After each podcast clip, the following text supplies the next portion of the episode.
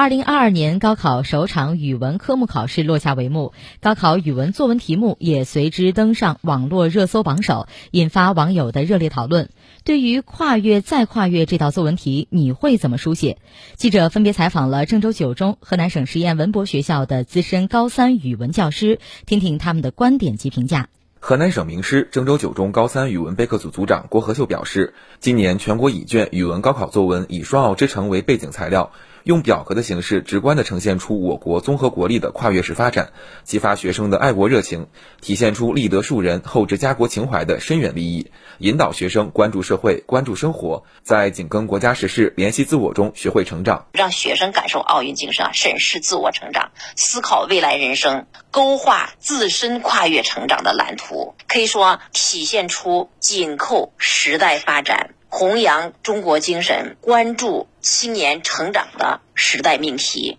郭和秀说，本次作文要求考生必须把个人的成长与国家的发展紧密结合，把个人的进步与国家的命运紧密联系在一起。这对考生来说，就要审出大格局、长眼光、宽胸怀。作文呢，不可只写小我。而要和国家的跨越相契合，那要求了能够担当社会的责任。所以这个跨越呢，不仅仅是个人的大跨越，也是个人与国家的跨越再跨越，个人与时代的跨越再跨越。河南省实验文博学校高三语文备课组长潘松说：“考生对本次作文主题比较熟悉，可以考察考生的平时积累和灵活运用能力，大家都能够有话说。当然，不同的思维层次能让考生作文呈现的思维深度不同，从而拉开一定差距。而未来呢，这个考生是融入民族复兴澎湃春潮的建设者。”由现在到未来，我们要写一写青年人要以国家富强、民族振兴为己任，锻炼好自己的本领，提高自己的综合素质，为中国未来的再跨越做出自己应有的贡献。